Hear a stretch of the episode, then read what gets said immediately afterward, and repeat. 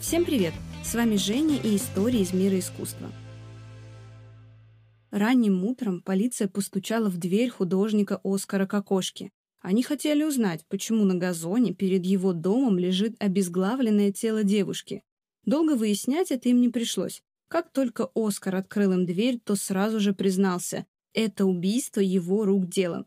Только совершил он его не специально, он просто разозлился на девушку, да и выпил в тот вечер много. Полиция, конечно же, простила его, но попросила как можно быстрее убрать тело, чтобы никто ничего не увидел. Заинтригованы? Уверена, что да. А еще больше вас заинтригует тот факт, что роман между художником и этой девушкой продлился всего пару лет. Но был он настолько ярким, скандальным и провокационным, что этого непродолжительного срока хватит нам на целую историю, в которой, как вы уже поняли, будет даже убийство. Особенное убийство, но давайте обо всем по порядку.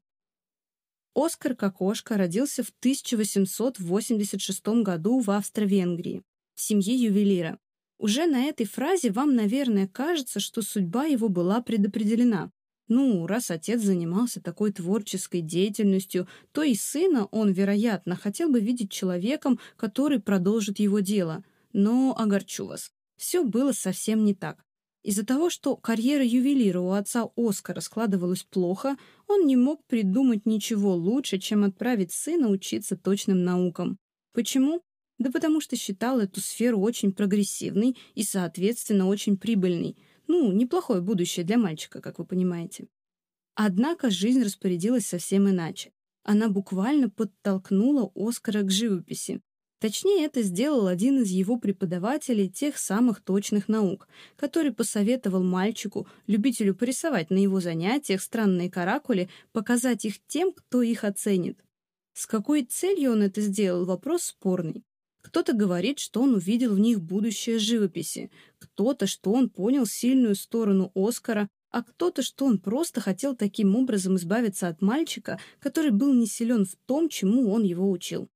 В итоге поступил он правильно, и Оскар действительно стал изучать живопись, причем официально, со стипендией. Отцу, правда, сообщить о таком решении он не решился. Но мы не будем с вами долго говорить про его творческие поиски. Лучше сразу отметим его творческие достижения. А они у него были, причем очень даже существенные. Во время обучения он преподавал рисунок студентам вечернего отделения. Стал автором книжных иллюстраций и театральной постановки принял участие в авангардной выставке, организованной самим Климтом. На этом моменте, попрошу заметить, ему было меньше 30 лет. Все эти достижения сопровождались, правда, скандалами, потому что его творчество было уж очень вызывающим, но все же о нем говорил буквально каждый. От высокопоставленных чиновников до простых посетителей баров. Что же такое он натворил? Да ничего такого, просто, как писал один критик, его дамы на картинах были больше похожи на какие-то разлагающиеся трупы, ну или на жутко больных какой-нибудь проказой людей, да еще и с эротическим уклоном. Из-за этих достижений его даже увольняли с работы и лишали заказов, но он не отчаивался, вот ему и повезло. Он нашел себе покровителя, известного архитектора по имени Адольф Лосс, который как раз очень удачно вращался в высших кругах, застраивал город своими модернистскими строениями и рекомендовал богатым знакомым художника Кокошку, как одного очень классного и талантливого портретиста. Причем, знаете, что самое прекрасное было в их дружбе? Да то, что если заказчику не нравился портрет экстравагантного Оскара, Адольф выкупал его сам, и вот однажды с заказом к Оскару пришел один обеспеченный мужчина. Он хотел, чтобы художник написал портрет девушки. Девушку эту звали Альма Малер. Вообще она была дочерью успешного художника-пейзажиста, да и сама занималась искусством, но в историю вошла все же как жена и любовница самых известных и талантливых мужчин своего времени. Почти всех их она пережила, поэтому прозвище у нее было «Муза девяти творцов». Первым мужем Альмы был как раз-таки композитор Густав Малер, знаменитый композитор, между прочим. Был он, правда, на лет так 20 старше нашей Альмы, поэтому в браке выдвинул свои требования. Никаких занятий искусством, только домашние дела. Альма согласилась, но спустя некоторое время завела себе любовника.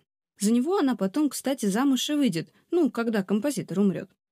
Вот в этот момент Оскар с ней и встретился, и, как он позже говорил, как прекрасна она была, как соблазнительна за своей траурной вуалью, я был околдован ею. С этими словами он и приступил к делу, к написанию портрета, который он решил писать по-особенному. Дело в том, что в те годы как раз произошло очень яркое для мира искусства событие. Из Лувра похитили Мону Лизу. Об этом писали все газеты и говорили все люди по всему миру. Поэтому Оскар решил взять Мону Лизу как прототип и написал прекрасную Альму в похожей позе. Реалистичностью, правда, Альма на картине не отличалась, да и прекрасной она там не была. Но это уже все вопросы к экспрессионизму, для которого важнее было передать на холсте эмоции, а не что-то иное.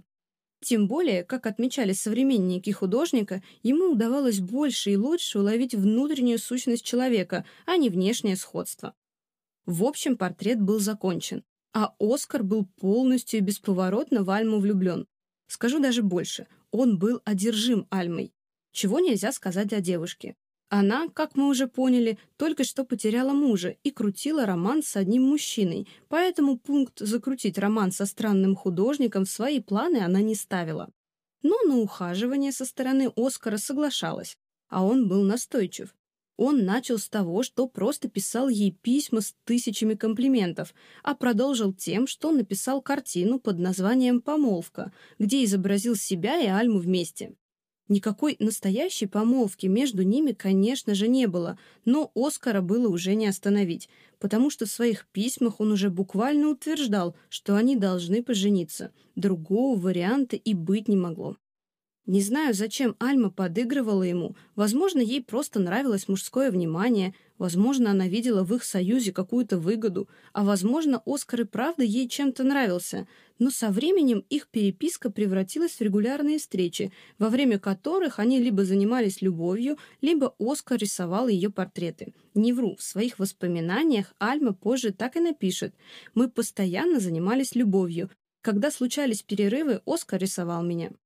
Но ни о каком серьезном продолжении и развитии их отношений Альма не думала.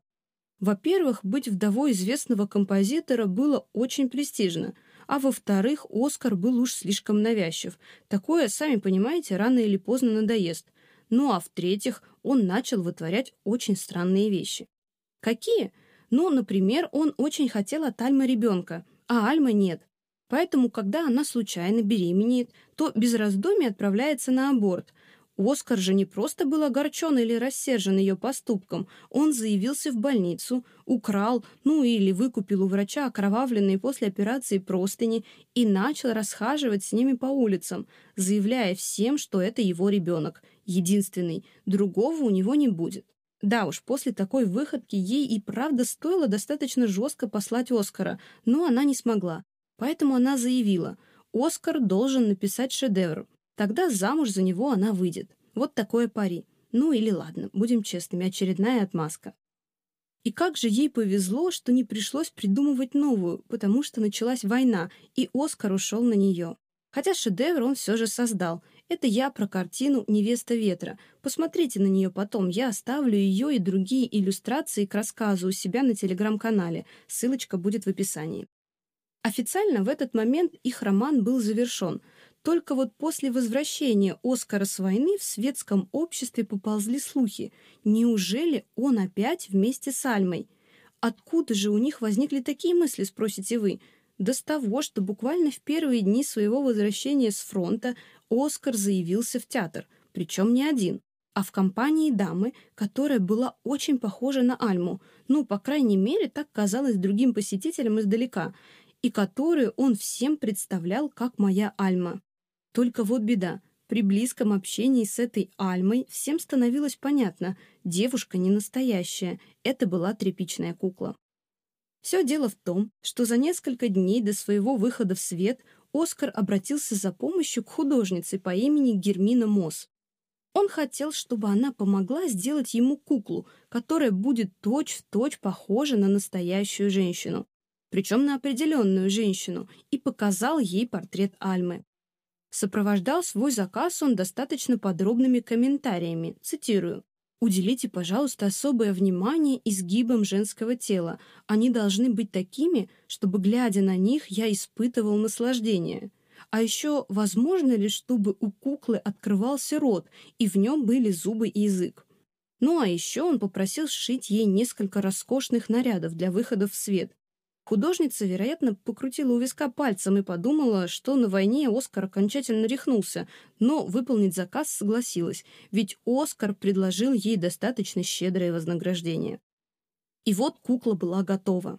Перед тем, как забрать ее, Оскар отправился на шопинг. Купил кучу нарядов, белье, украшения и заявился в мастерскую к художнице, но был разочарован.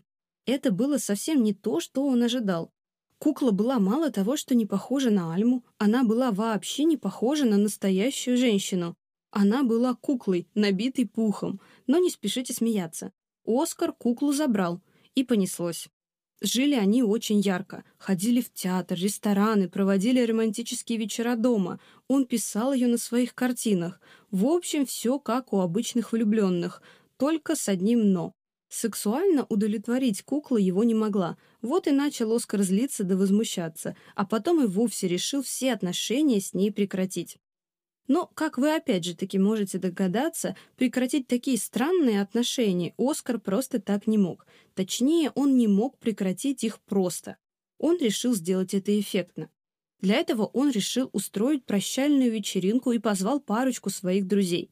Они много пили, вкусно ели и вообще веселились до самого утра, а потом как взяли да разбили об голову куклы бутылку красного вина и отрубили ей голову. Но чтобы никто не смог потом обвинить Оскара и его друзей в таком жутком убийстве, они выкинули куклу на газон перед домом и сымитировали, что кукла Альма сама наложила на себя руки. Ну, а дальнейшее развитие событий вы уже знаете. Вот такие дела. После разрыва с Альмой Оскар 20 лет был один и встретил будущую и единственную свою жену, когда ему уже исполнилось 50 лет. Ну а Альма сменила ни одного мужа, но это уже совсем другая история.